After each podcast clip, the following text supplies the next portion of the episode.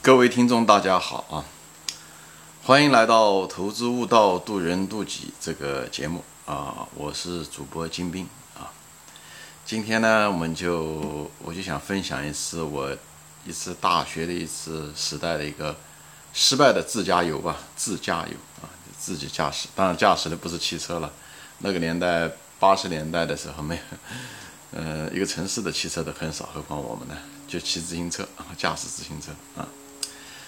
啊，我那个年轻的时候特别喜欢旅游，现在也很喜欢旅游啊，就喜欢去新的地方，啊，远也好，近也好都无所谓，自己走路去也好，骑车去也好，还是坐火车也好啊，坐汽车。但是那时候就是火车票非常贵，啊，火车票很贵，所以但是又喜欢旅游，有的时候呢，一个人呢。呃，也是很随意，玩的时候也很随意。有的时候，比方说大学那时候上课也不多嘛，对不对？以后中午的时候睡觉啊，对不对？午睡，哎，午睡醒过来的时候，在起来之前突然之间想，我要不要出去？当时就即兴啊，讲去哪里？以后就想到去哪里，以后就哪里无所谓，以后就把这个书包一拉，哎，手上带个几块钱，嗯，以后把最主要是要把粮食要备足，带点馒头啊。什么东西啊？以后买几个烧饼，然后在食堂里面拿几个馒头啊、包子之类的，以后就 就到火车站，以后就上火车。以后上了火车以后，就是都是逃票了，买了一张站台票，以后就开始上去，以后就就是上了火车就逃票 啊，呃，就是混。往往这种都是挺短的啊，因为这样短的话逃票比较容易，因为你来回窜，但时间长了就会被那个乘车员会抓住。所以那时候家里面穷，又想出去旅游，所以就是往往都是很短，一站两站，比方去，呃，南京啊、芜湖啊，哎，附近的城市或者是镇江啊，还都去过。对，那个逃票的时候，我不知道，现在人可能都不逃票。我们那时候逃票最喜欢逃票的就是什么呢？一个就是列车员过来的时候，他检票的时候，你故意装着有事情，朝他反方向走过去，所以他也在忙着给别人检票。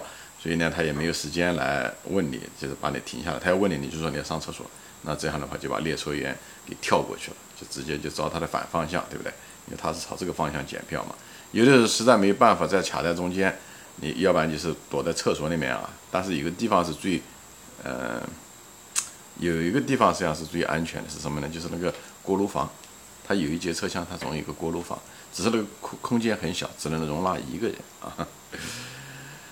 啊，回到这个，就是这个自驾游，所以呢，大概是什么时候呢？是大概我是大学一年级结束的时候，大概九八七年的夏天的时候啊，大学一年级刚刚结束。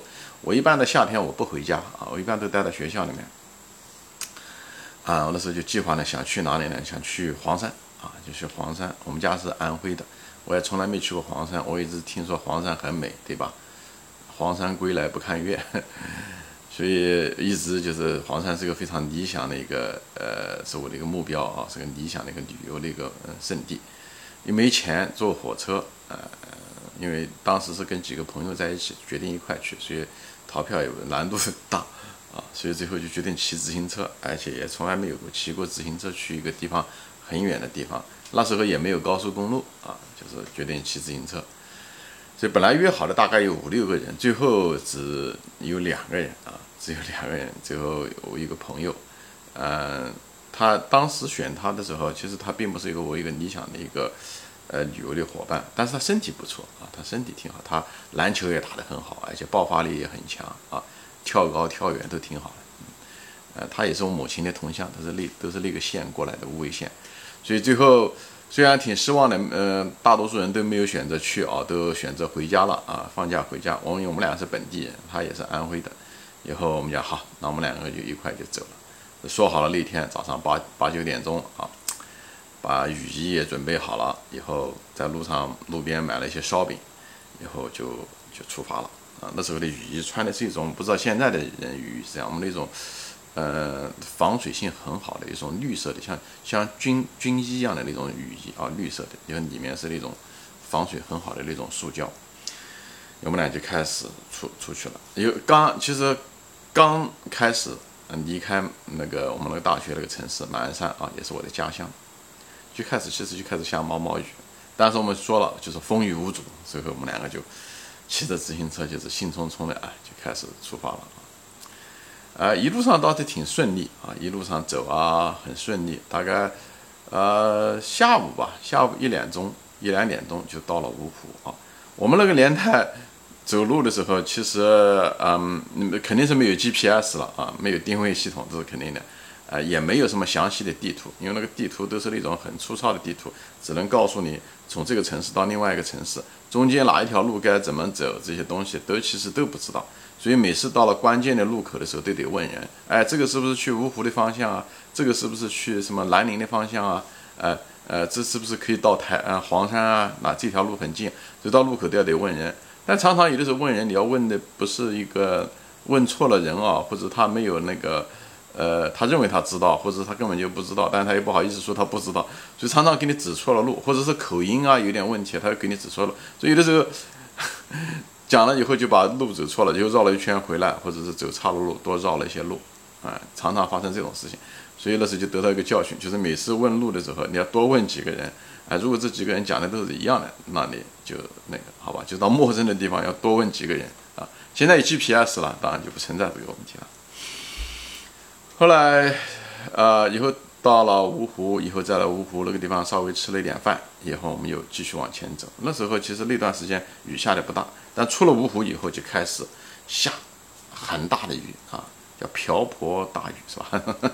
雨真的很大很大，呃，而且那个风也很大。我们走的那个方向去离开了芜湖，往南边走的时候，往西南方向走的时候，嗯。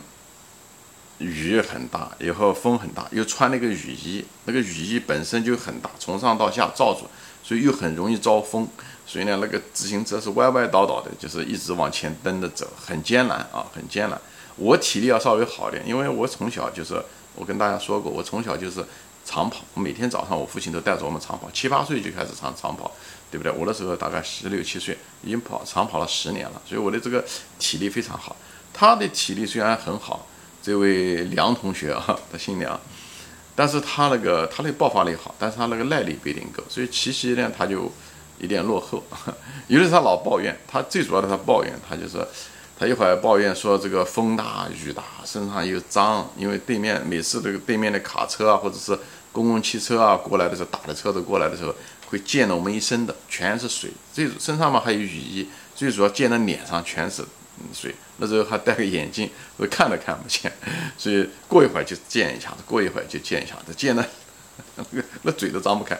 有的时候风也大，所以你可以想象那个狼狈劲啊。那时候又有点饿，嗯，就是又有点饿，呃，所以呢，他就是一直在抱怨，哎，抱怨这个路况不好了，雨衣太重了，车子又不好骑了啊，天气这么糟糕了，他就是一直在抱怨。以后我骑车呢，过一会儿呢，我骑一段呢，我得等他。哎，骑一段就得等他，所以呢，但我也没怎么说话，哎，我也就听着他抱怨。其实我也不高兴，就是我对这些路况，他是经受的这些东西，我都经受，我也是同样的经受着这个困难。但是，呃，怎么说呢？可能是人的性格吧，就是我不喜欢抱怨，他可能喜欢抱怨，因为他抱怨完了以后，他那个压力可能就没了，他就会减轻一点，他心里面就会好受一点。哎，我呢，每次听到他抱怨了呢，我就就心里虽然没说，但我心里面内心就有点火，嗯，觉得。男人嘛，就是讲这些东西，你应该知道这个东西，这个困难，这也没什么好抱怨的，对吧？那你应该想到这些东西，呃，所以他就一直抱怨。所以我那时候年纪也轻，所以呢，我虽然没说出来，但我心里面不是特别高兴。这一路上就是这样子啊，大概到傍晚的时候，呃，大概到到六七点钟才到了这个这座城市。我印象中是就是宣城还是金县，我忘了啊，具体那个城就是。呃，芜湖下面一个城市，具体，但是是一座县城。以后那个年代的时候，那个县城他们那个打烊很早，就餐馆大概七八点钟就关门了啊。它不像现在，你很难想象，现在可能七八点钟餐馆是最火热的时候，因为那时候，呃，经济也不是特别好，那都是国有经济，很多餐馆都是国有的啊，就是那种集体的吧，在那个县城里面。以后就勉强的找了一家那个私人的小卖部，很小的小卖部，当时他也他也打快打烊了，以后。对我们就是正好他关那个按那个门板的时候，因为安徽那个北边的那个门都是一块块板上上去的，一块块板。你在电影上有的时候会看那个门板，我们就把它正好，我们就拦住了他，我说能买点东西吗？最后他就卖了给我们一盒那个饼干，就买了一盒饼干，就算是晚餐了啊。以后吃了饼干以后垫了一点肚子啊，要舒服一点，因为在本来在芜湖的这些干粮在路上的时候都把它吃掉了啊，因为很辛苦。以后吃完了以后找了一家旅馆就住了下来，有个很简单的一个旅馆，那个旅馆呢是呢上面可以住像招待所一样的，下面呢是个澡堂啊，下面是个澡堂，因为已经很迟了嘛，我不知道。呃，你们现在年轻人见没见过以前的那种澡堂啊？那种公共澡堂，它就像一个室内的，以后你进去以后就像一个游泳池一样的，但是它有两层，你可以坐在上面。那个水大家都洗的是一一嗯，都是一一个水，对吧？就是一个水池子水，所以在里面又打肥皂，又又蹭脏这些东西。所以我们去的时候，澡堂都快关门了，你可以想象那个水是很脏的，就像淘米水一样的那个颜色啊。但是水水温还可以，我们就坐到那个地方。呃，就放松，因为全全身都是一天的肌肉绷得都很紧，又冷，以后就下雨又冷，以后就在那泡着，以后就在呃商量着怎么样的去那个黄山，下一步该怎么走啊？下一步该怎么走？我就在头脑里面就在想这个事情怎么走。以后呢，这位老兄呢就在旁边老抱怨，这一路上呢就是抱怨啊，这可能是他的一个性格啊，他老是在抱怨，也许抱怨的不是那么多吧，可能是因为我心里面情绪也不好，就是讲。本身就两个人，这个这个兴趣就不大。第二呢，一路上面我也很辛苦，肉体上也很辛苦，这倒是并不重要。最主要是他老抱怨，抱怨到一，他总算说到了最后，把我，也让我触发了我那个点嘛。我总觉得今天才是旅行的第一天，我们后面的路可能会更艰难，因为后面都走的更多的是山路，因为靠黄山近的时候，一上坡下坡会更辛苦，而且明天的天气也还不怎么样，还不知道怎么样，也许就跟今天一样。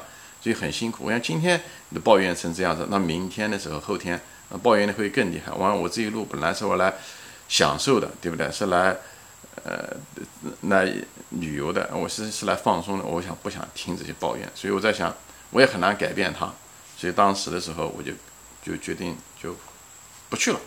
我也是很很突然的决定，就是我我这个人怎么说呢？就是一旦决定了，很难改。所以我就说，我就说不去了。当时年纪轻啊，也也比较冲，就是我就很也是一半生气吧，一半是他当时他就觉得很突然，因为我在这之前我从来没有说他说啊你不要抱怨啊你这样的，我也没说他，也是我的性格，所以他觉得很突然。他说突然之间你你为什么嗯嗯对吧？就是不去了，因为他可能还是想去的，他只是他的性格，他喜欢抱怨哎性格这样的话他可能嗯能疏解他的压力，而是每个人的性格不一样。所以他很突然，因为他说他就觉得很不公平，他就觉得，哎，你说好的，我们两个都说好的事情，以后你半途而废，这怎么行啊？他就这个事情，呃，就多少年过去了啊？就是我有一年回国是二零零二年回国，那时候都有孩子了，带着孩子女儿回国，又在马鞍山我们在一起还见了面吃饭，他又问到了我这个问题，所以。我也没有直接回答他，因为这个问题已经困扰他十多年了。他一直问我是什么原因，我也不好意思说什么原因，因为这个原因并不都是他的错啊，一部分是我的原因，因为我不应该那么突然的做这种决定，做这种半途而废的这个决定。虽然我的有抱怨，但我至少应该跟他交流。嗯，但我的体力很好，我是很愿意去黄山的，因为那个呃天气也好，下雨也好都不会吓到我。我这个东西对他有充分的那个思想准备。只是在精神上，我不愿意接受这些东西啊。说这些东西是什么呢？就谈这些年轻的事情啊。说这些东西呢，就是讲的就是什么呢？就是两个人啊，无论是创业也好，婚姻也好，团团队在一起做事情也好，对不对？就像两个人走夜路吧，两个人在一起走夜路，其实走夜路的时候大家都很害怕，对不对？动静啊，害怕，有恐惧，也很辛苦。所以这时候的时候呢，人呢其实之间要相互鼓励。这这时候非常困重要，困难的时候两个人相互鼓励、相互打气非常重要。就是不要抱怨，因为为什么呢？你你抱怨，他其实跟你经历的是一模一样的，他无论是肉体上、精神上都跟你经历的是一样的。你如果抱怨，实际上是你把你的负担就加给了另外一个人，而且你加给他的时候，他跟你是一样的，所以他最后加他的负担变成两倍的负担，所以这时候很容易把对方压垮。因为这本身环境已经很恶劣，环境已经很困难。这时候的时候，虽然我们想抱怨，虽然我们有不高兴，但是我们应该把它放下，为对方考虑，也为了这个团队考虑，尽量的放下，多说一些鼓励、积极的话，这样的话难关总会过去。时间就是一个什么，再困难的事情它都会过去。但是在那个关键的那个点的时候，人的情绪和精神状态非常重要。